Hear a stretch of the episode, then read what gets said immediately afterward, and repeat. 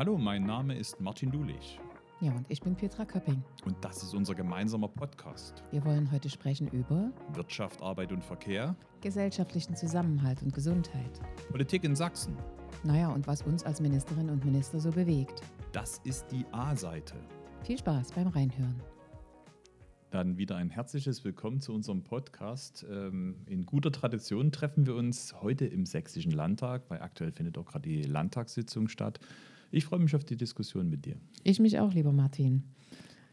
Ja, wir sind in spannenden Zeiten. Ähm, gerade heute, der 8. November, der Vortag zu einem für, Deutschen, für Deutschland sehr historischen Tag, dem 9.11., der ja immer so irgendwie so ein, auch so ein widersprüchlicher Tag ist, weil auf der einen Seite so ein Freudentag ist durch den Fall der Mauer und auf der anderen Seite natürlich durch die Reichspogromnacht. Ähm, das, was sozusagen hier in Deutschland ähm, Jüdinnen und Juden passiert ist mit der Shoah, das, der, die Reichspogromnacht war ja sozusagen eine weitere Steigerung bis hin zu der Vernichtung. Und das hat natürlich uns alle wieder wachgerufen, nachdem dieser schlimme Terrorangriff der Hamas auf Israel passiert ist. Und auf einmal reden wir in Deutschland wieder viel, viel intensiver und verstärkter über Antisemitismus. Auch hier in Sachsen. Wie erlebst du das gerade? Ja, also das ist ein sehr ähm, trauriges Thema, wenn man das so sagen darf. Und auch ein Thema, was uns ja alle total entsetzt hat, weil man nicht geglaubt hätte, dass sowas nochmal passieren kann, wie das jetzt in Israel passiert ist durch den fürchterlichen Terrorangriff der Hamas. Und deswegen hat ja die Staatsregierung letzte Woche auch die jüdischen Gemeinden in Sachsen eingeladen. Das war unsere Initiative, lieber Martin, und das bin ich sehr dankbar, dass wir das getan haben, weil die jüdischen Gemeinden aus Dresden, Leipzig und Chemnitz in Sachsen uns nochmal gespiegelt haben, dass das eben auch Auswirkungen auf das Leben von Jüdinnen und Juden in Sachsen hat. Auswirkungen in der Form, dass sie merken, dass ob das bei den Gottesdiensten am Freitag beim Schabbat oder eben auch äh, bei kulturellen Veranstaltungen der jüdischen Gemeinden, dass weniger Leute kommen, dass man sehr vorsichtig ist, dass man Angst hat, ähm, übrigens auch in Schulen und in Kitas. Und das macht mich eben sehr besorgt, weil wir ja wollen, dass Jüdinnen und Juden äh, in Sachsen wirklich frei und ohne Ängste leben können. Ähm, sie haben sich natürlich bedankt auch für die Unterstützung, die der Freistaat äh, macht. Aber diese Besorgnis, dass äh, man sich zurückzieht und dass man auch öffentliche, ähm, den Davidjan zum Beispiel nicht mehr öffentlich trägt, dass man die Kippa nicht trägt, ähm, das sind Zeichen, die uns nicht gut zu Gesicht stehen. Und insofern ist es schön, dass wir beide morgen an der Gedenkveranstaltung hier in Dresden bei, äh, teilnehmen, obwohl Ja. Landtags, äh, Landtagssitzung ist. Aber das ist uns wichtig, dass wir dort Gesicht zeigen. Und das war eines der Dinge, die ich dort auch vorgeschlagen habe, dass wir als, ähm, ja, als Staatsregierung, aber auch andere äh, Träger von öffentlichen Ämtern wirklich an Veranstaltungen der jüdischen Gemeinden teilnehmen, um ihnen zu zeigen, wir stehen an eurer Seite, wir sind da, wir lassen euch nicht im Stich in so einer schwierigen Zeit und dass wir ganz klar Position beziehen. Ich glaube, dass das ein ganz wichtiges Zeichen für die jüdischen Gemeinden ist. Wir haben in unserem Haus eine große ähm, Bereich der Förderung von jüdischem Leben in Sachsen. Und auch dort müssen wir überlegen, ob wir nicht mehr tun müssen, um einfach zu zeigen, dass das Menschen wie du und ich sind und dass Diskriminierung, egal gegen wen, ähm, für uns nicht in Frage kommt. Es ist nicht tolerierbar. Ja. Also aktuell haben wir gerade hier im Sächsischen Landtag auch eine Debatte dazu ähm, gehabt, wo auch, glaube, schon eine große Einmütigkeit besteht. Ähm, aber wir erleben ja tatsächlich nicht nur die Bilder, die die Medien transportieren, sondern man merkt ja auch am gesellschaftlichen Klima, dass da ziemlich was ins Rutschen gekommen ist. Ja. Ähm, wie hast du das wahrgenommen? Ähm, inwieweit der, ist der Antisemitismus in den letzten Jahren wirklich gewachsen, stark gewachsen, oder ist er jetzt durch diesen Hamas-Überfall nochmal zu einem größeren öffentlichen Thema geworden? Wie nimmst du das wahr? Also ich glaube, dass die, die öffentliche Wahrnehmung nochmal gestiegen ist durch den Mhm. Überfall und dass jetzt so eine, wie so ein Freischuss ist, dass man sagt, man kann das jetzt auch mal sagen, dass man äh, antisemitisch ist. Ähm, das macht mich wirklich sehr, sehr bedenklich, auch wenn man sieht, wie viele Demonstrationen es international gibt und auch in Deutschland selber. Ähm, einer der Vertreter vergangene Woche der jüdischen Gemeinden, der sagte, dass er sich in Sachsen sehr wohl fühlt ähm, und ein gutes Gefühl hat. Ähm, ich habe ihm dann nochmal gesagt, ich glaube, dass viele gar nicht die jüdischen Symbole kennen. Und das ist so ein Punkt, äh, warum vielleicht auch die Anfeindungen nicht so offensichtlich sind, wie das in anderen Bundesländern ist, wo man eben zum Beispiel starke Gegenproteste hat, auch gegen jüdische Veranstaltungen. Das erleben wir ja leider.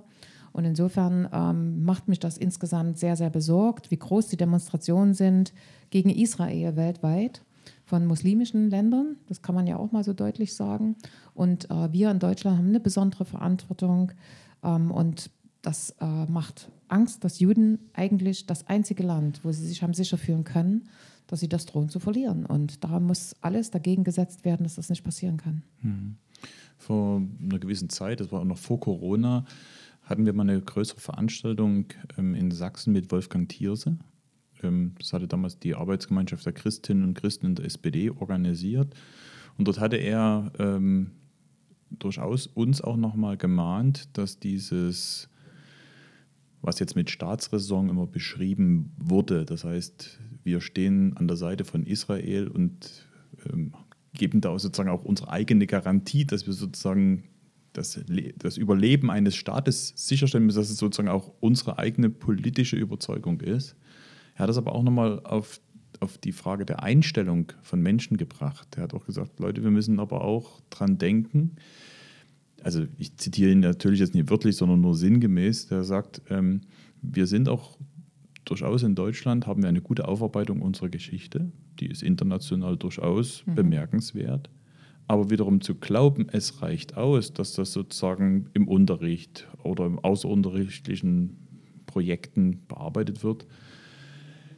Und er hat auch die These ähm, gebracht, dass wir uns viel, viel stärker auch darum kümmern müssen, dass Menschen, wenn Menschen zu uns kommen, man nicht einfach voraussetzen kann, dass die das, was wir als Grundkonsens in einer Gesellschaft haben, zum Beispiel eben auch unser Verhältnis zu Israel und ähm, auch unsere Verantwortung durch die Shoah, dass das nie automatisch von denen genauso gesehen übernommen wird und mhm. wir deshalb sozusagen auch aktiv in der Frage der Integrationspolitik auch über so etwas ähm, reden. Das fand ich natürlich, ich finde es erstmal überzeugend und richtig. Mhm. Ich merke nur, dass jetzt sich wieder Leute zu Wort melden, die auch so etwas sagen, aber da schwingt immer gleich was anderes mit. Also ja, das ist immer ja, gleich ja. so. Und, und, das ist so etwas, wo ich gerne mit dir auch nochmal reden will, weil du da ja auch eine hohe Sensibilität ähm, hast, wie wir auf der einen Seite diese notwendige, diesen Grundkonsens unserer Gesellschaft, dass wir sozusagen dieses Nie wieder tatsächlich verinnerlichen müssen als Grundhaltung, nicht nur als Staat, sondern auch als Gesellschaft, was aber sicherlich durch Menschen, die einen anderen Hintergrund, auch einen anderen religiösen Hintergrund haben, nicht automatisch übernommen wird. Also ja, wie gehen wir damit um, ohne dass das gleich in diese Kategorie ähm, eingeordnet wird, wo andere sozusagen schon wieder mit den Fingern auf zum Beispiel Zugewanderte zeigen? Ja, absolut. Also ich sehe das ganz genauso, dass man äh, das jetzt nicht verallgemeinern kann, dass das nur die Zugewanderten, sind, äh, Zugewanderten sein sollen oder ein Teil der Zugewanderten, die antisemitisch sind, sondern gibt es eben auch in der deutschen Bevölkerung. Also es gibt beides. Das muss man ganz deutlich sagen und das war auch bemerkenswert von den jüdischen Gemeinden. Es gab wohl zwei Anfeindungen in Schulen und beides waren von deutschen Kindern mhm. ausgegangen. Also das mal so viel zur Klarheit. Aber ich bin auch völlig bei dir. Bei der Integration, bei Integrationskursen, auch bei der Einbürgerung muss das Thema Antisemitismus eine Rolle spielen. Das dürfen wir nie aus dem Blick verlieren. Die Kinder, teilweise sind Menschen anders sozialisiert worden, auch aufgewachsen mit Feindbildern. Und genau deswegen müssen wir da besonders sensibel hinschauen. Das zeigen ja auch die Bilder, die wir auf der Straße haben. Wenn also in einer großen Stadt in Westdeutschland ähm, wirklich der Kalifat ausgerufen werden soll oder ähnliches. Das ist nicht hinnehmbar, das ist nicht tolerierbar. Und genau dagegen müssen wir vorgehen, auf der einen Seite juristisch, aber mhm. eben auch was Bildung betrifft. Mhm. Also das eine ist ja das Thema Integration, wo du jetzt am besten weißt, ob zum Beispiel sowas schon Bestandteil von Integrationskursen ist oder ob man dort nochmal gucken muss, wie die damit umgehen. Das andere ist ja zum Beispiel auch Menschen, die bei uns eingebürgert werden wollen, Richtig, die unsere ja. Staatsbürgerschaft übernehmen. Da weiß ich auch nicht, inwieweit das ein Thema ist. Also ich, das, mir stellen sich gerade genau diese Fragen, wie können wir denn in einer Gesellschaft bei Menschen, die zu uns kommen, auch dieses Thema besetzen, ähm, damit sich, damit auch klar ist, diese, diese, diese Grundhaltung, dass wir sozusagen ähm, nicht nur Antisemitismus ablehnen und bestrafen, sondern die Grundhaltung ist ja nicht nur eine juristische Frage, sondern es ist ja eine Haltungsfrage, dass man das in dieser Gesellschaft durchträgt. Also ja, absolut. Also äh, Bildung ist der Schlüssel für dieses Thema und eben auch Aufklärung, welche Rolle Deutschland dabei gespielt hat und warum das in Deutschland eben ein besonderes wichtiges Thema ist, wo wir eine besondere Verantwortung haben. Ich glaube, das muss jeden, der hier lebt, aber auch jedem, der zu uns kommt, völlig klar sein, dass es hier eine besondere Rolle zu Israel gibt. Mhm. Und äh, das wenn ich an unsere Erstorientierungskurse denke in den EAEs, da versuchen wir den Menschen zunächst, das ist ja ein kurzer Kurs, mhm. der ist äh, wirklich nur minimal bemessen, dass man die ersten wichtigen Wörter sprechen kann, dass man weiß, wo man angekommen ist, was Sachsen überhaupt bedeutet in Deutschland, solche Fragen. Und da haben wir uns natürlich dem Thema Antisemitismus noch gar nicht äh, äh genähert. Und deswegen ist deine, deine Feststellung völlig richtig. Wie, welche Rolle spielt das in der Geschichte von Deutschland in Integrationskursen eine Rolle? Dass man eben genau dort die Besonderheit von Deutschland herausarbeitet arbeitet. Das sollten wir uns wirklich noch mal genauer anschauen. Das sind ja Bundesprogramme, die dort aufgelegt werden, ob das dort in der, in, entsprechend gewürdigt wird. Und ich denke, wir könnten auch mit unseren Antisemitismusprogrammen tatsächlich noch ein Stück weiter stärker im Bereich Integration wirken. Also nicht nur in die deutsche Gesellschaft hinein, sondern eben in die Gesamtgesellschaft hinein. Und das ist eine Aufgabe, die jetzt vor uns steht. Das ist mir auch nochmal wie Schuppen von den Augen gefallen, wenn man eben gerade in den westdeutschen Bundesländern die großen Demonstrationen sieht. Also ist, glaube ich, gut und unheimlich wichtig, dass du nochmal darauf hingewiesen hast, dass das jetzt äh, ja. in keinster Weise eine einseitige Betrachtung. Wir in Deutschland haben das Problem. Wir in Deutschland haben die permanente Herausforderung mit dem Antisemitismus. Absolut. Wir müssen halt nur aufpassen, dass wir den Fokus nicht auch auf die Leute mitlenken, die schlichtweg eine andere Ge Geschichte mitbringen. Ja. Und das sage ich ohne Vorwurf, sondern ja. dass man das gemeinsam auch wirklich bearbeitet. Also das ist, glaube ich, nochmal wichtig auch zu sagen, dass nicht jetzt äh, auch hier der Eindruck entsteht, wir würden sozusagen mit dem Finger auf eine Gruppe äh, zeigen. Absolut. Na, das Thema wird uns auch noch eine sehr lange Weile begleiten. Ja, ja. ein bisschen hast du ja damit auch auf die Stimmungslage ähm, schon hingewiesen, die die in diesem Land ist. Ähm, wir hatten jetzt in dieser Woche ja die Ministerpräsidentenkonferenz, die ja große Erwartungen vorher geweckt hatten. Ähm, da waren viele Themen, die besprochen werden sollten. Ähm, Entbürokratisierung, Zukunft des Deutschlandtickets. Aber vor allem, das war die Hauptbotschaft, ging es um die Frage der, der Migration, des Migrationspaketes. Da ist ja jetzt nun ein Paket geschnürt worden wenn ich mir jetzt das so anschaue, sind die Rückmeldungen aus den Kommunen mhm. ähm, nicht sehr erfreut. Auf der anderen Seite sage ich aber auch, dort haben sich einfach mal 16 Bundesländer mit der Bundesregierung hingesetzt und, und einfach mal geschaut, wo man Lösungen finden kann.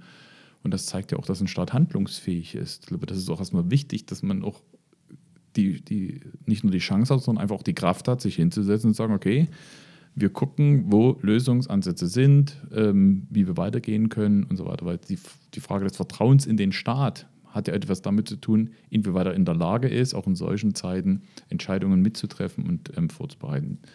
Aber wie bewertest du denn jetzt die, die Ergebnisse?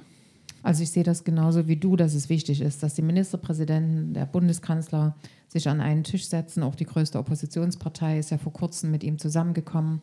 Ähm, um zu beraten, wie gehen wir mit dem Thema Migration um. Und ich finde, dass es nicht gut ist, wenn man nach außen suggeriert, dass so, eine, so ein Treffen, auch mit einer Beschlussvorlage der Ministerpräsidenten, ähm, dazu führt, dass plötzlich alles anders wird. Das sind Schritte, die man geht, das sind Wege, die man absolvieren muss.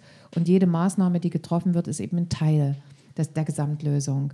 Und deswegen halte ich es für fatal, wenn man Beschlüsse gefasst hat und eine Stunde später wieder rausgeht und sagt, na ja, war aber trotzdem alles schlecht. Also wenn ich einen Beschluss gefasst habe, jedenfalls geht mir das so als Ministerin und dir wird es nicht anders gehen. Und wir haben zugestimmt, dann heißt das zugestimmt. Und dann kann ich aus diesem Zustimmen dann meine Arbeit für mein Land, für mein Bundesland ableiten und habe Umsetzungen zu treffen. Das erwartet die Bevölkerung von uns. Dieses Hickhack, was wir im Moment haben, wir haben zwar eine Ministerpräsidentenkonferenz gehabt mit dem Bundeskanzler, aber hinterher waren wir doch alle unzufrieden. Die suggeriert bei den Leuten, dass es keine Lösung gibt. Und wir sind als Politikerinnen und Politiker verantwortlich, Lösungen zu finden. Das ist unsere Aufgabe. Und nicht nur das nachzusprechen, was die Bevölkerung draußen sagen, das kennen wir nämlich, sondern wir wollen für die Themen, für die Probleme, die da sind, tatsächlich Lösungen anbieten. Und deswegen sind solche Dinge wie eine Protokollerklärung, ja, ja. nachdem ich zugestimmt habe, äh, abzugeben, völlig verwirrend für Bevölkerung, die dann sicher, das wirst du vielleicht nochmal erklären ja, können, du bist ja stellvertretender Ministerpräsident, wie man damit umgeht.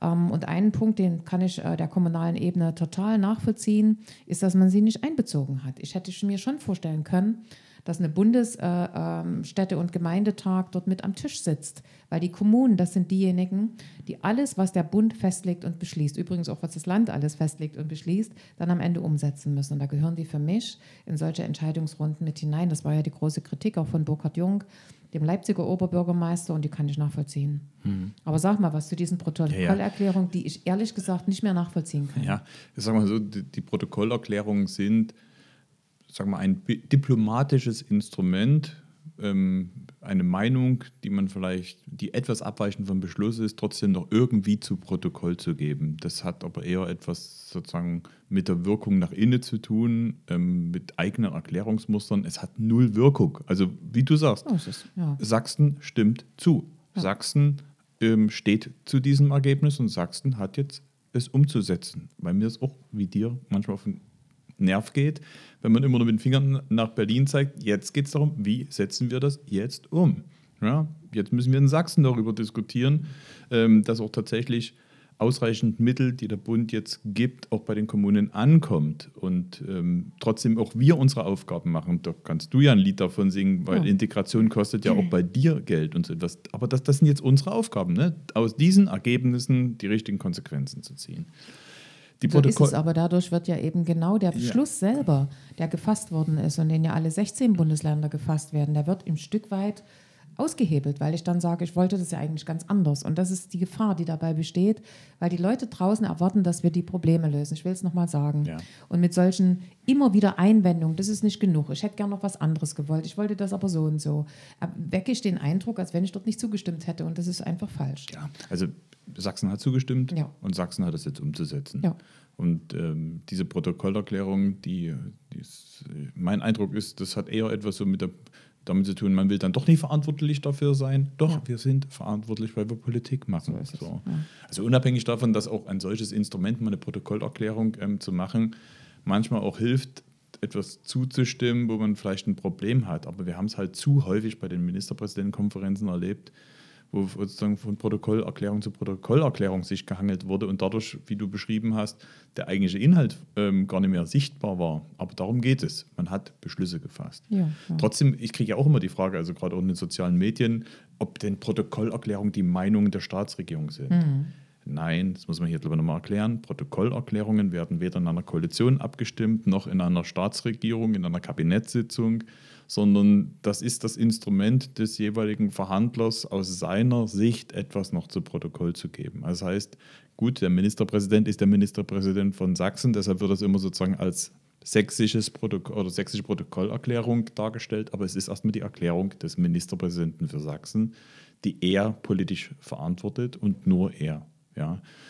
Ähm, man braucht solche Instrumente auch bei anderen Ministerkonferenzen. Du bist ja, ja auch in einigen ja. Ähm, oder anderen Verhandlungen, wo man auch mal sagt, okay, ich stimme zu, aber ich will schon nochmal deutlich machen, das und das ist wichtig. Okay, also von daher will ich gar nicht gegen das Instrument ähm, sprechen. Mhm, mhm. Nur man hat häufig de, den Eindruck, dass inzwischen das, die Protokollerklärung politisch wichtiger genommen wird, weil es gar nicht mehr um die Sache geht, sondern um das politische Marketing. Und das ist mhm. schade. Trotzdem muss man nochmal erklären, Protokollerklärung ist nicht eine Koalitionsmeinung, sondern die Meinung des Ministerpräsidenten. Ja, und sie hat, hat, keinen Einfluss auf den Beschluss.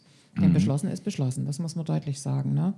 Ähm, ansonsten denke ich, dass wir in Sachsen eine ganze Menge aufgrund der Beschlusslage Hausaufgaben zu machen haben, wenn ich das mal so nennen darf.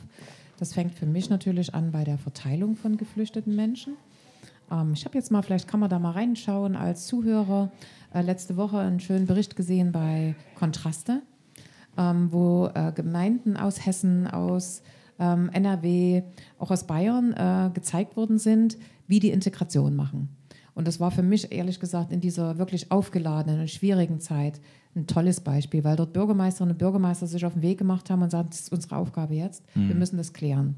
Die haben eben zum Beispiel nicht aufgehört nach 2017, 18, wo weniger Flüchtlinge gekommen sind nach Deutschland, ähm, ihre Maßnahmen an Schaffung von Wohnraum, an Gemeinschaftsunterkünften, an Integrationsmaßnahmen, die haben die nicht runtergefahren. Die haben einfach gesagt, das ist vielleicht eine Zwischenphase, da können wir Dinge stabilisieren, da können wir Dinge ausbauen, auch ein Stück weit evaluieren.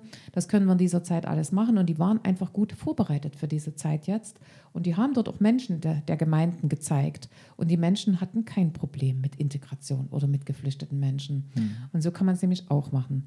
Und insofern wäre ich gerne nochmal dafür, dass wir wirklich in Sachsen uns abstimmen, dass wir gemeinsam sagen, Leute, was haben wir im Bereich der Verteilung von Geflüchteten äh, zu machen? Wir haben beide in der Landräte, äh, nein, nicht Landräte, in der, in der Kabinettssitzung gesessen in Bautzen, wo wir wissen, dass 62 Prozent der Geflüchteten in einer einzigen Stadt in Hoyerswerda untergebracht sind.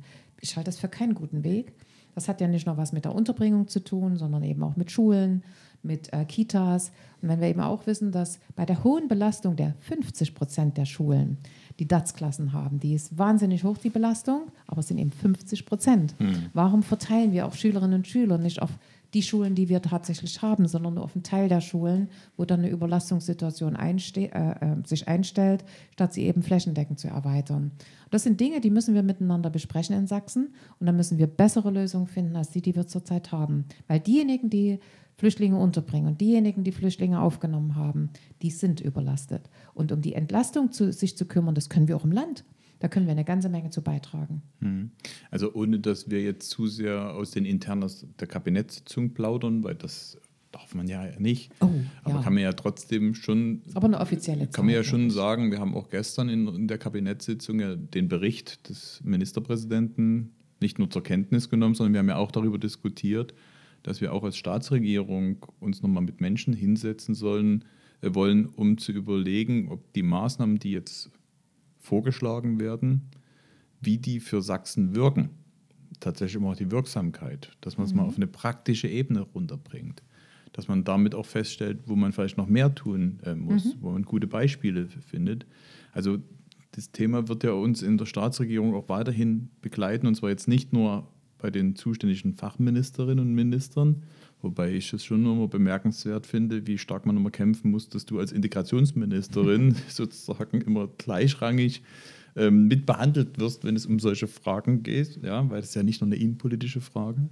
Aber das kann man ja schon nochmal hier sagen, dass wir uns als Staatsregierung dann schon auch mal vorgenommen haben, nochmal Menschen auch mit einzuladen, um genau über diese Konsequenzen der der Beschlüsse auch einer Ministerpräsidentenkonferenz, mhm. auch bei dem Thema, was heißt das für Sachsen beim Thema Migration, Integration ähm, zu reden. Absolut. Wir machen das ja in mehreren Bereichen, dass wir als Kabinett uns von Expertinnen und Experten beraten lassen, was ich gut finde, weil wir uns dann auch ein gesamtheitliches Bild äh, machen können. Und deswegen war unser Vorschlag ähm, eben auch zum Thema Migration. Und wir haben gute Experten, sowohl in Sachsen als auch in Deutschland, äh, solche Experten ins Kabinett einzuladen, um nochmal zu klären, wenn man einen Vorschlag macht wie man äh, die Flüchtlingsarbeit leisten kann, sowohl bei der Aufnahme als auch bei der Zuwanderung generell. Ähm, dann wäre es doch wichtig, dass man immer sagt, welcher Vorschlag hat denn welche Wirkung? Weil auch das ist für mich eine wichtige Frage. Wenn ich Vorschläge mache, wo jeder weiß, na, da kommt doch gar nichts bei raus, das hat doch gar keine Wirkung. Dann wecke ich eine Erwartungshaltung in der Bevölkerung, die dann nicht erfüllt wird. Und das führt natürlich und ganz logischerweise zum Misstrauen gegenüber von Politik. Und deswegen wäre es wichtig, dass wir Maßnahmen gemeinsam miteinander abstimmen, die tatsächlich auch eine reale Wirkung haben in der Bevölkerung. Und da gibt es die Dinge, die wir in Sachsen machen können. Da gibt es die Dinge, die eben in der MPK beschlossen worden sind, die mit dem Bund gemacht werden können. Und da gibt es natürlich auch die europäische Dimension. Und das ein Stück weit einzuteilen, die Verantwortlichkeiten, das halte ich für wichtig, damit wir nicht Versprechungen machen, die wir nicht halten. Mhm. Weil das ist genau das, was zu Misstrauen führt und wo die sagen, na, die können ja alle quatschen, es passiert ja sowieso nichts für uns. Und das ist aus meiner Sicht in, gerade in den heutigen Zeiten unglaublich wichtig. Mhm. Es gibt noch einen Aufreger, den wir sowohl heute im Landtag diskutiert haben, aber auch gestern im Kabinett, mhm. aber auch ähm, informell haben wir vorher schon die Information unseres Kollegen Wolfram Günther bekommen. Die Situation für unsere sächsischen Bauern ist gerade eine etwas angespannte, weil die alljährliche Ausgleichszahlung, die sonst immer im Dezember kommt, diesmal später ausgezahlt werden kann, weil aufgrund der Veränderung der, der Modalitäten ähm, es bisher nicht möglich war, das so zu programmieren und einfach so umzusetzen, dass tatsächlich die, die Frist oder die, die, ja, die Auszahlfrist Dezember gehalten wird und jetzt ähm, es erst Anfang nächsten Jahres ähm, kommt. Große Aufregung und ähm, sicherlich ist für viele Bauern das auch eine soziale mhm. äh, Frage, weil es da nicht nur um wenig Geld geht. Du bist da auch näher dran. Mhm. Ähm, ja, wie schätzt du das ein? Ja, auch, auch, das ist so ein Punkt wenn Dinge sind, die aus irgendeinem Grund nicht passieren können, wie diese Auszahlung, was die Bauern dringend brauchen. Und unsere Bauern, die haben gerade durch die letzten klimatisch schwierigen Zeiten äh, wirklich äh, zum Teil große Einbußen hinnehmen müssen. Die machen eine tolle Arbeit. Und wir wissen alle, wie wichtig Landwirtschaft ist. Und du weißt das ja auch. Ich bin ja jemand, der auf dem Dorf lebt und wohnt und immer zu den Bauernverbänden sehr, sehr engen Kontakt hatte. Ähm, und insofern weiß ich, dass diese Zahlungen für die für viele wirklich überlebenswichtig sind. Da erwartet man von uns als Staatsregierung, dass wir jetzt zusammenhalten, nach einer Lösung finden, dass die Auszahlung erfolgen kann. Und genau das ist richtig, dass man Ursachensuche äh, äh, macht und nochmal eine Analyse macht, damit es vielleicht nicht wieder passiert oder ähnlich. Das ist richtig. Aber was draußen von uns erwartet wird, ist, dass wir jetzt zusammenhalten und gemeinsam nach einer Lösung finden, äh, suchen. Das erwarten die Bauern von uns und das sollten wir auch gemeinsam tun. Ich habe auch den Eindruck, dass wir das wollen als Staatsregierung, sodass wir also an dieser Stelle dringend eine Lösung brauchen, damit die Bauern zu ihrem Geld kommen und keiner deswegen in irgendeiner Form in wirtschaftliche Schieflagen kommt, weil unsere Bauern, die leisten viel. Die Milch kommt eben nicht aus dem Automaten, die kommt immer noch von der Kuh mhm. oder vom Schaf oder von der Ziege. Also insofern äh, glaube ich, ist das eine wichtige Frage, die wir dort lösen müssen. Und ich bin da auch guter Dinge, dass wir eine Lösung finden für unsere Bauern. Und da wollen wir gerne mit äh, dabei sein und mit dran arbeiten. Mhm. Aber sag mal, vom Bauern, das ist jetzt ein großer Sprung. Was hast du die Woche gemacht? Ein Stahlgipfel? Ich kenne nur immer, wie der Stahl gehärtet wurde. Ja. Der eine oder andere Ältere kennt dieses Buch auch noch mit Pavel Kroschagin. Ja, mir fällt ein, schwerer zu Flugschauen. Ähm, also von daher also das haben wir schon eine Generation Verbindung, schwerer zu Flugschauen. ähm, sozusagen von, von den Bauern hin zu, zur Stahlindustrie. Okay, also ich finde, die Kurve haben wir gut hingekriegt. Also, ja, Bin gespannt, also ob sich jemand schlecht, erinnert. Nicht schlecht.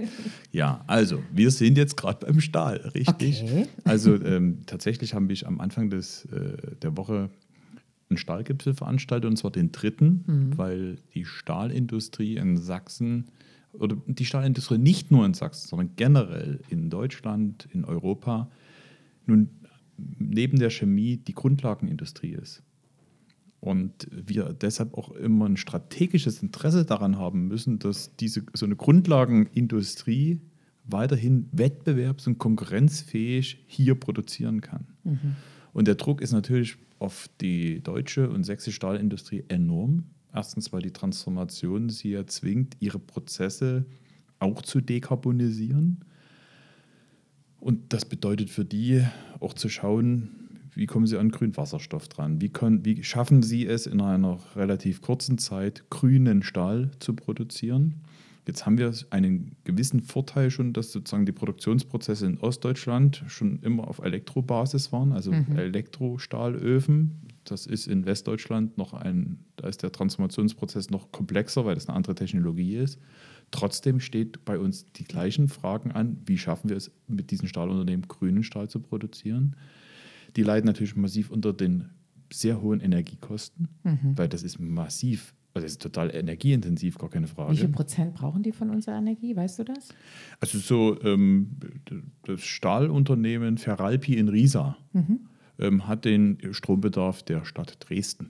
Also mhm. einfach mal, um das so klar zu machen. Zu haben, genau. Die mhm. Industrieregion Meißen, ähm, die Unternehmen dort ähm, haben 10 Prozent des gesamten sächsischen äh, ähm, Strombedarfs. Genau. Also, also weniger Unternehmen binden massiv Energie, mhm. ähm, weil sie das für ihre Produktion brauchen. Und mhm. wiederum, wir brauchen aber solche Unternehmen, egal ob Wacker, Chemie okay. in Nünschritz oder die Stahlwerke in Riesa, Gröditz, Großenhain, Freital, ähm, Zeithain, das ist, das ist ja vor allem diese Region. Wir brauchen die Gießereien, wir brauchen genau die, den Stahl schaffen und verarbeiten, weil genau das sind die Materialien, die wir für den Maschinen- und Anlagenbau brauchen, die wir für den Fahrzeugbau brauchen, die wir für die Bahntechnik brauchen. Und der Chinese drängt auf unseren Markt, weil die haben natürlich massiv Überkapazitäten und dort spielt grüner Stahl keine Rolle. Mhm. Ja, dort wird schlichtweg produziert zu nicht gerade den Bedingungen, die wir unseren Unternehmen selber vorschreiben. Mhm. Und deshalb ist ja die Frage, wie schaffen wir es, dass unsere Unternehmen wettbewerbsfähig bleiben? Mhm. Mit den hohen Energiekosten geht das nicht. Mhm. Und deshalb waren wir uns einig. Und der Stahlgipfel bestand ja nicht nur aus Vertretern der Politik im Sinne von Wolfram Günther war mit dabei als Energieminister, ich als mhm. äh, Wirtschaftsminister, sondern da saßen sowohl die Unternehmenschefs und die Betriebsräte mit am Tisch. Also das heißt, es war eine, ist eine konzertierte Aktion von Gewerkschaften, Betriebsräten, Unternehmensführung, Politik, die eine ganz klare Botschaft auch nach Berlin geschickt haben. Wir brauchen jetzt so etwas wie einen Brückenstrompreis. Der hieß früher mal Industriestrompreis, mhm. aber wir haben gesagt, nee, es geht ja darum, dass die die Brücke schaffen hin zu einer CO2-neutralen Produktion. Die Brücke über ähm, nutzen können bis, bis Energie auch wirklich preiswert vorhanden ist, weil das muss ja das Ziel sein, dass die Energie insgesamt ähm, niedriger wird. Ja. Aber diese Botschaft an Berlin, wir brauchen jetzt strategische Entscheidungen, dass die Energiepreise einen Deckel bekommen für die energieintensiven Unternehmen, weil wenn die aus Europa weggehen, dann fehlt uns wirklich für andere Industriezweige die Grundlage für, für weitere Produktion. Und das ist sozusagen schon eine, wirklich eine strategische Frage, warum wir uns so stark für das Thema einsetzen. Ja, ich finde das auch gut. Trotzdem ist es ja sehr strittig diskutiert. Du hast ja. es gerade gesagt, weil es eigentlich darum geht, dass äh, in Deutschland generell ein, äh, ein Strompreis da ist, der bezahlbar ist. Trifft ja auch die mittelständischen Unternehmen und so weiter und so fort. Ähm, Robert Habeck will das ja, dass es diesen Industriestrompreis gibt, wenn ich das richtig sehe. Und er sagt immer 50 zu 50 stehen die Chancen, dass er kommt. Gibt es da eine Veränderung? Gibt es da ein Einsehen mittlerweile? Mhm. Also wie gesagt, wir haben uns inzwischen vom Wort her vom Industriestrompreis hin zum Brückenstrompreis ja. ähm, entwickelt, meint aber eigentlich das Gleiche, dass wir Instrumente benötigen, die eine Art Deckel ähm, sind. Ähm, leider ist Olaf Scholz noch nicht der Meinung, mhm. dieses Instrument nutzen zu können. Und ähm, Christian Lindner erst recht nicht. Mhm. Ähm, aber wenn selbst die Vertreter der Stahlindustrie, und ich rede jetzt von den Unternehmen, mhm. sagen, warum reden wir über eine Schuldenbremse heute noch, wenn wir gerade vor der Frage stehen, ob wir überhaupt noch hier produzi produzieren können. Ja, also inzwischen wird ja dieser, dieser Fetisch ähm, Hauptsache jetzt kein Geld mehr in Investitionen oder Infrastruktur zu geben oder in solche strategische Maßnahmen massiv hinterfragt. Von mir ja auch. Mhm. Ja. Man kann gerne mal über das Thema Finanz- und Schuldenpolitik diskutieren. Mhm. Die wird nämlich gerade zum Bumerang dafür, dass wir wichtige Investitionen hier in Deutschland nicht mehr machen. Was übrigens ich halte das für Länder absolut mhm. ähm, fatal. Mhm. In Frankreich gibt es einen, einen Brückenstrompreis von 4 Cent. Mhm. In anderen Ländern gibt es auch ähnliche Bestrebungen. Dort, ja, also wir haben uns gestern eher gesagt, okay, zwischen 4 und 6 Cent. Die Gewerkschaften, die IG Metall fordert 5 Cent, das kann ich sehr gut nachvollziehen. Mhm. Und du hast ja recht, die Debatte ist umstritten, mhm. beziehungsweise das Instrument ist umstritten. Das muss man, glaube ich, nochmal einordnen, weil das ist nicht eine Gerechtigkeitsfrage, weil jeder wird sagen, ich bezahle zu viel Strom, ich will, dass die Preise generell sinken. Genau, mhm. genau. das ist unser Ziel. Das mhm. Ziel muss sein, dass Strom preiswerter wird. Das geht zum einen dadurch, dass wir massiv in die Erneuerbaren investieren und zwar so schnell wie möglich, weil das ist immer noch die, Pre das, das ist die preiswerteste Energieform. Und das Zweite ist die Forderung, die wir unterstützen, dass man die Stromsteuer mal auf ein europäisches Niveau bringt. In Deutschland ist es nämlich sehr, sehr hoch, dass man die vielleicht auf ein europäisches Niveau senkt. Das würde allen helfen, dass die Strompreise nach unten gehen. Mhm. So. Und das Zweite ist, dass man aber für Branchen, die jetzt im, im internationalen Konkurrenzkampf stehen und die wir halten müssen und wollen, natürlich auch andere Instrumente braucht. Mhm. Und das ist auch im Interesse des Mittelstandes und des Handwerks, die vielleicht nicht Nutznießer direkt eines Brückenstrompreises ähm, sind, weil sie dann auch ähm, wissen, wenn mein wirtschaftliches Umfeld in Deutschland ein gutes und ein stabiles ist, wenn es weiterhin Industrie hier gibt, gute Arbeit, Menschen davon leben und ähm, ihre Löhne beziehen, dann partizipieren alle davon. Wiederum, wenn das nicht geschieht und wir tatsächlich unsere Industrie gefährden, dann gefährden wir auch sozusagen alle anderen Bereiche. Also das ist schon auch eine strategische Frage. Mhm. Deshalb beides tun. Uns darum zu kümmern, dass die Energie insgesamt preiswerter wird, aber für diesen im internationalen Wettbewerb stehenden energieintensiven Sektor brauchen wir jetzt, und zwar temporär, es geht um eine temporäre Lösung, ein solches Instrument. Mhm, okay, finde ich überzeugend, was du da so dargelegt hast. Ähm, hast du natürlich auch die Unterstützung. Äh, das ist völlig klar, dass wir alle gemeinsam dran arbeiten müssen. Das ist so eine Horrorvorstellung für die Leute, dass ähm, Unternehmen, Firmen weggehen. Äh, wie viel Prozent, äh, weißt du, wie viel Arbeitskräfte die Stahlindustrie hat? Ja gut, die Stahlindustrie ähm, in Sachsen alleine Also es geht jetzt weniger nur um die Stahlunternehmen, Ja, ja, da hast ja. du 4.000, 5.000, ähm, sondern die ganze Mhm. Branche, also sozusagen die direkt in, zu dieser Branche gehören, das sind 48.000 Genau. ähm, ähm, Arbeitsplätze, die daran hängen. Aber diese Branche hat einen massiven Anteil Richtig. hier am Bruttoinlandsprodukt. So ist es. Ähm, also das ist das sind 11,5 Milliarden Euro jährlich alleine nur in Sachsen. Das sind so 11, 12 Prozent Gesamtansatz und das nur von einer Branche. Also das ist schon erheblich. Ja, das ist wirklich ein Wirtschaftsfaktor für Sachsen. Ne? Und Ja, deshalb schon. engagieren wir uns Ja. dort ähm, ähm, so massiv. Und natürlich, die stehen unter der, in der Verantwortung, ihre Pro, Pro, Prozesse klimaneutral zu gestalten. Und das ist ja nicht mehr eine Frage, ob man das will, sondern nur noch wie. Weil die, die Ob-Frage hat sich erledigt. Wir haben schlichtweg ein gemeinsames Ziel zu erarbeiten und zu schaffen, nämlich dass wir bis spätestens 2050 ähm, klimaneutral in unserer Gesellschaft ähm, sind. Und das interessiert ja auch vor allem auch eine Generation, die eine Zukunft haben will und die das auch einfordert. Und deshalb gab es ja jetzt, glaube ich, die dritte Klimakonferenz. Wir, wir finden heute coole Wow, Übergänge. das war jetzt cool, ja. ja, ja. Ähm, deshalb gab es jetzt, glaube ich, die dritte Klima-Schüler- Hm. Jugend, Jugend, Jugendkonferenz, Klimakonferenz. Mhm.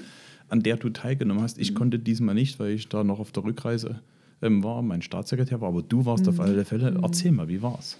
Ja, es war spannend. Es waren wieder so 170 Jugendliche ungefähr, genaue Zahl weiß ich nicht, können auch 175 gewesen sein, die am Samstag, und das ist auch wichtig zum Samstag, äh, in die sächsische Staatskanzlei gekommen sind und dort äh, mit Ministerinnen und Ministern, natürlich auch mit dem Ministerpräsidenten ins Gespräch zu kommen. Und du hast so eine schöne Formulierung vorhin gehabt, grüner Stahl. Und genau darum ging es denen. Also ich war ehrlich gesagt wieder sehr, sehr positiv überrascht über die klare Haltung, die junge Leute zum Thema Klimawandel haben und welche Ansprüche und Anforderungen und Wünsche und natürlich auch Ängste sie an die Politik äußern, äh, weil sie einfach sagen, haben wir denn noch eine Zukunft beim Klimawandel, wenn man sieht, wie viele Naturkatastrophen, wir haben vorhin über Kriege gesprochen, aber auch Naturkatastrophen häufen sich ja massiv und wir sitzen immer staunend vor, vor unseren Me Medien und staunen, was da alles äh, Schlimmes passiert in der Welt und immer mehr. Natürlich wird auch mehr berichtet, aber es passiert eben auch viel mehr. Und das macht jungen Leuten Angst auf der einen Seite. Und das haben sie am Sonnabend auch sehr klar geäußert. Ähm, sie wollen, dass Klimawandel zur Chefsache gemacht wird. Sie wollen, dass Klimawandel in allen Bereichen eine Rolle spielt. Dass wir sagen, was äh, können wir tun, was können wir im Einzelnen tun. Ist auch wieder so ein Ding.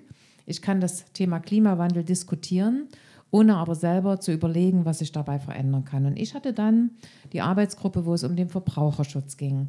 Klingt immer so ein bisschen langweilig, Verbraucherschutz. Ich überlege immer, wie man das interessanter gestalten kann. Ist aber für die jungen Leute ein wahnsinniges Thema. Handy geht kaputt, schmeiße ich weg oder lasse ich es reparieren. Wir haben ja in Sachsen kleine Maßnahmen zur Reparatur von technischen Geräten durchgeführt, aber es ist ja eine Produktionsgeschichte, wie lange eben technische Geräte halten, ein Kühlschrank, eine Waschmaschine, ein Handy. Und das sind Fragen, die die jungen Leute massiv beschäftigt haben, wo sie gesagt haben, Mensch, äh, wir wollen, dass das langlebig ist. Wir wollen nicht alle zwei Jahre ein neues Handy. Am Handy haben sie es festgemacht, das war einfach so. Äh, sondern wir wollen, dass man da eben auch technische äh, Dinge ändern kann an dem Gerät, wenn es kaputt ist oder eben auch aktualisieren kann. Also das waren so Fragen, die sie wirklich richtig massiv umgetrieben hat. Und ich mache ja auch viel Schulunterricht in Schulen. Ähm, und da ist es wirklich so, dass das Thema Klima immer eine ganz, ganz wichtige Rolle bei den jungen Leuten spielt. Ähm, ich habe Ihnen nochmal gesagt, dass Fridays for Futures eine Riesenrolle auch bei politischen Entscheidungen äh, gespielt hat und spielt. Dass das wirklich eine wichtige und äh, tolle Bewegung der jungen Leute gewesen ist, die sich ja dann auch verbunden hat mit wissenschaftlicher Begleitung. Viele Wissenschaftler mitgemacht, die schon lange über diese Themen reden und aus ihrer Sicht zu wenig Gehör finden. Und wir haben auch in, äh, diskutiert, wie man eben zur Entscheidung kommt. Weil das war auch so ein Prozess, dass sie gesagt haben, warum macht ihr es denn dann nicht einfach Staatsregierung? Dass wir eben gesagt haben, dass wir alles demokratisch abwägen müssen. Und dass man Entscheidung, die für einen Städter gut ist, dass man kein Auto braucht, für jemanden, der auf dem Land wohnt, noch eine andere Ja, ja. Grundlage hat. Dass jemand, der in ich nehme es mal in Leipzig oder Dresden, äh, Windenergie als Stromenergie haben möchte, dass die Räder aber auf dem Land stehen, die Windräder. Und diesen Komplex herzustellen, diesen Zusammenhang herzustellen, das war interessant mit den jungen Leuten. Die haben da viel mehr Verständnis, als wir denken. Und die hatten noch kluge Ideen. Thema war zum Beispiel Schulen. Also das war für mich auch nochmal, wo ich wirklich gesagt habe, das muss man doch lösen können. Dass man in Schulen äh, von den Teilnehmern, die dort waren, die haben auch teilweise ihre Schulen genannt, wirklich Riesenschwierigkeiten hatte, eine Mülltrennung zu machen. Sollte doch heute das Normalste der Welt sein. Mal hieß es, äh, die Reinigungskräfte hätten nicht genug Geld, um verschiedene Mülleimer rauszutransportieren.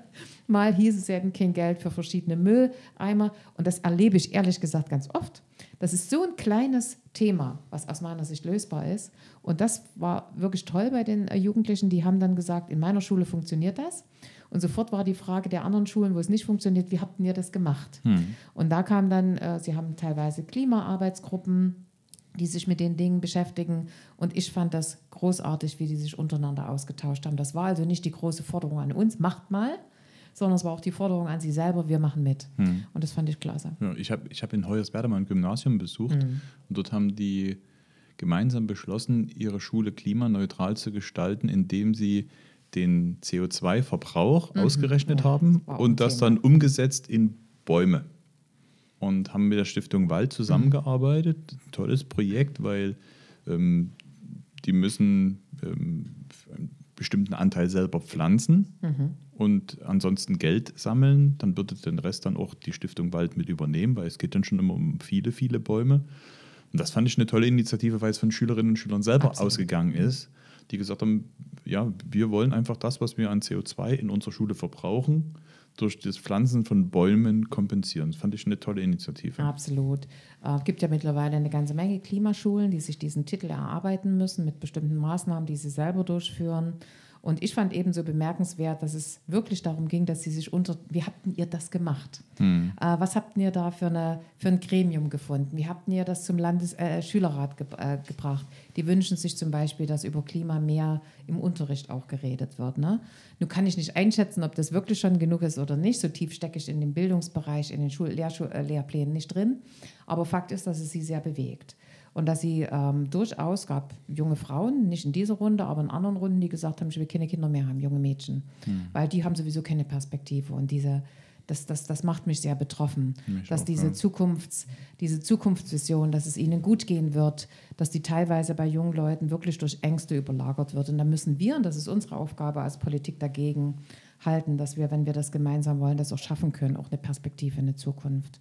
Und da fand ich die Klimakonferenz wirklich gut, weil die auch untereinander rausgegangen sind. Ah ja, das mache ich jetzt an meiner Schule auch. Und da werden wir dafür sorgen. Und wir hatten die Verbraucherschutzzentrale mit da, die dann auch angeboten hat, dass auch die Verbraucherschutzzentrale in die Schulen kommen kann, um Aufklärung zu machen, um zu sagen, wie das geht, äh, was man machen kann, wie man Kühlschrank einräumt. Wüsstest du es in jedem Fall? Also ich habe den hm. Test gemacht. Hm, ich glaube, fünf Fehler hatte ich. also insofern, das sind kleine Dinge, wo man denkt, hm, müsste doch jeder wissen, ist aber nicht so. Und deswegen fand ich die Klimakonferenz ehrlich gesagt wieder sehr gut. Hm. Hauptsache der Weißwein steht im Kühlschrank oder wie? Nee, aber wo, wo packst du eine Apfelsine hin, ne, ja, zum ja. Beispiel? Oder wo, in, in welche Stelle packst du Milch? Hm. Wüsstest du es? Ich will jetzt nicht nachfragen. Ich mache das nicht, nee. Weil ich selber bin auch drauf reingefallen. Also man denkt dann, man macht das schon immer so richtig und so ist es halt und zwar eben nicht richtig an vielen Stellen. Und alle, wo, alleine. Wo stellt man die Milch hin? Ich habe da nee, ein nicht, Genau, genau. Dort eben kommt dort es doch rein. Hin, das ist doch extra ja. die Abmaße für die Milch. Hallo? Die kommt in den Kühlschrank direkt. Und eine Orange lässt du gar nicht rein. Also das sind das, so das, das, das, das mache ich schon. Aber jetzt nochmal, wo kommt die Milch hin? Ins Fach richtig rein, also in den Kühlschrank hinein. Nicht an die Tür, weil die immer auf und zu gemacht wird. Damit hast du Temperaturschwankungen und so weiter und so fort. Wusste ich auch nicht, lieber Martin. Haben wir was ja, gelernt, alle beide. Dass diese Kühlschrankhersteller die Menschen in die Irre führen, dass die in die Türe genau diese Abmaße. Also, ist doch, naja, die ist vielleicht mehr für die Saftflasche gedacht als für die Milch.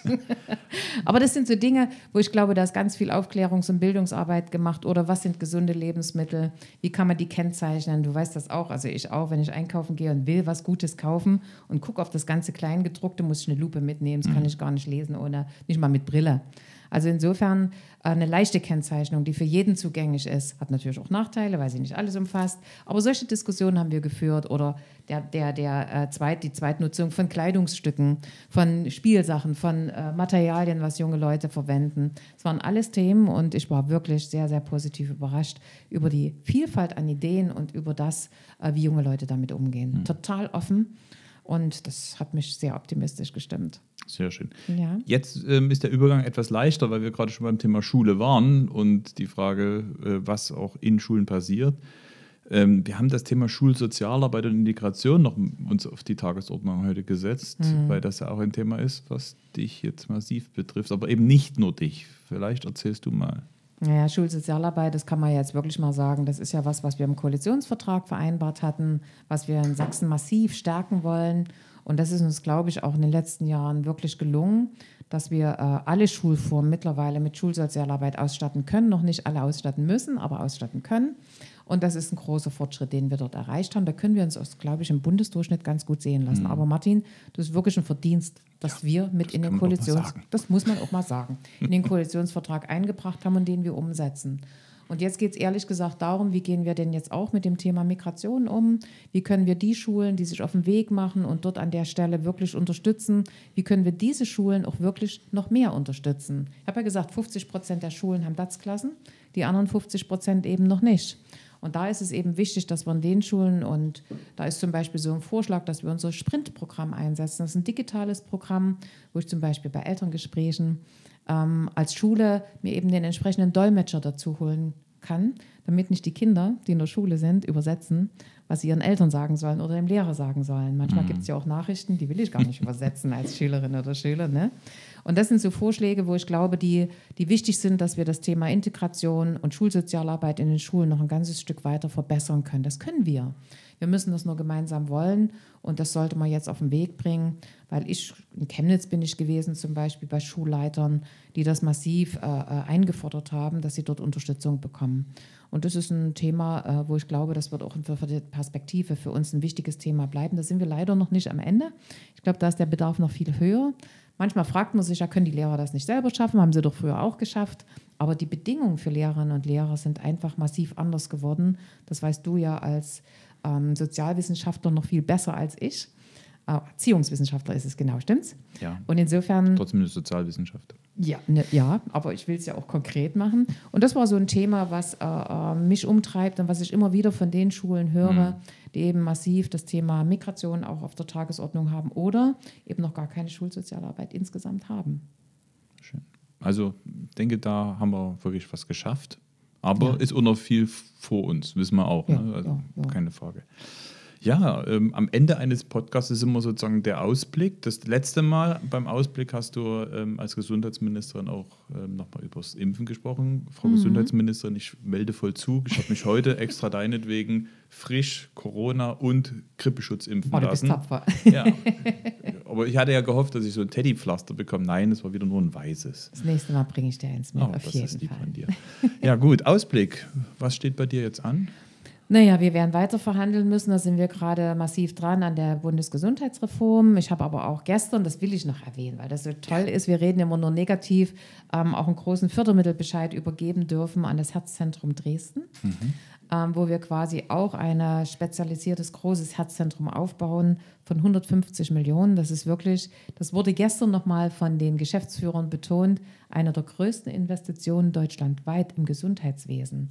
Man glaubt es kaum, aber äh, es ist im Moment alles so ein bisschen in der Stagnation und wir haben gute Vorarbeit geleistet in, in, Sachsen, weil wir ein Krankenhausgesetz beschlossen haben, weil wir uns Leitlinien gegeben haben und deswegen können wir bei Investitionen weiter fortfahren.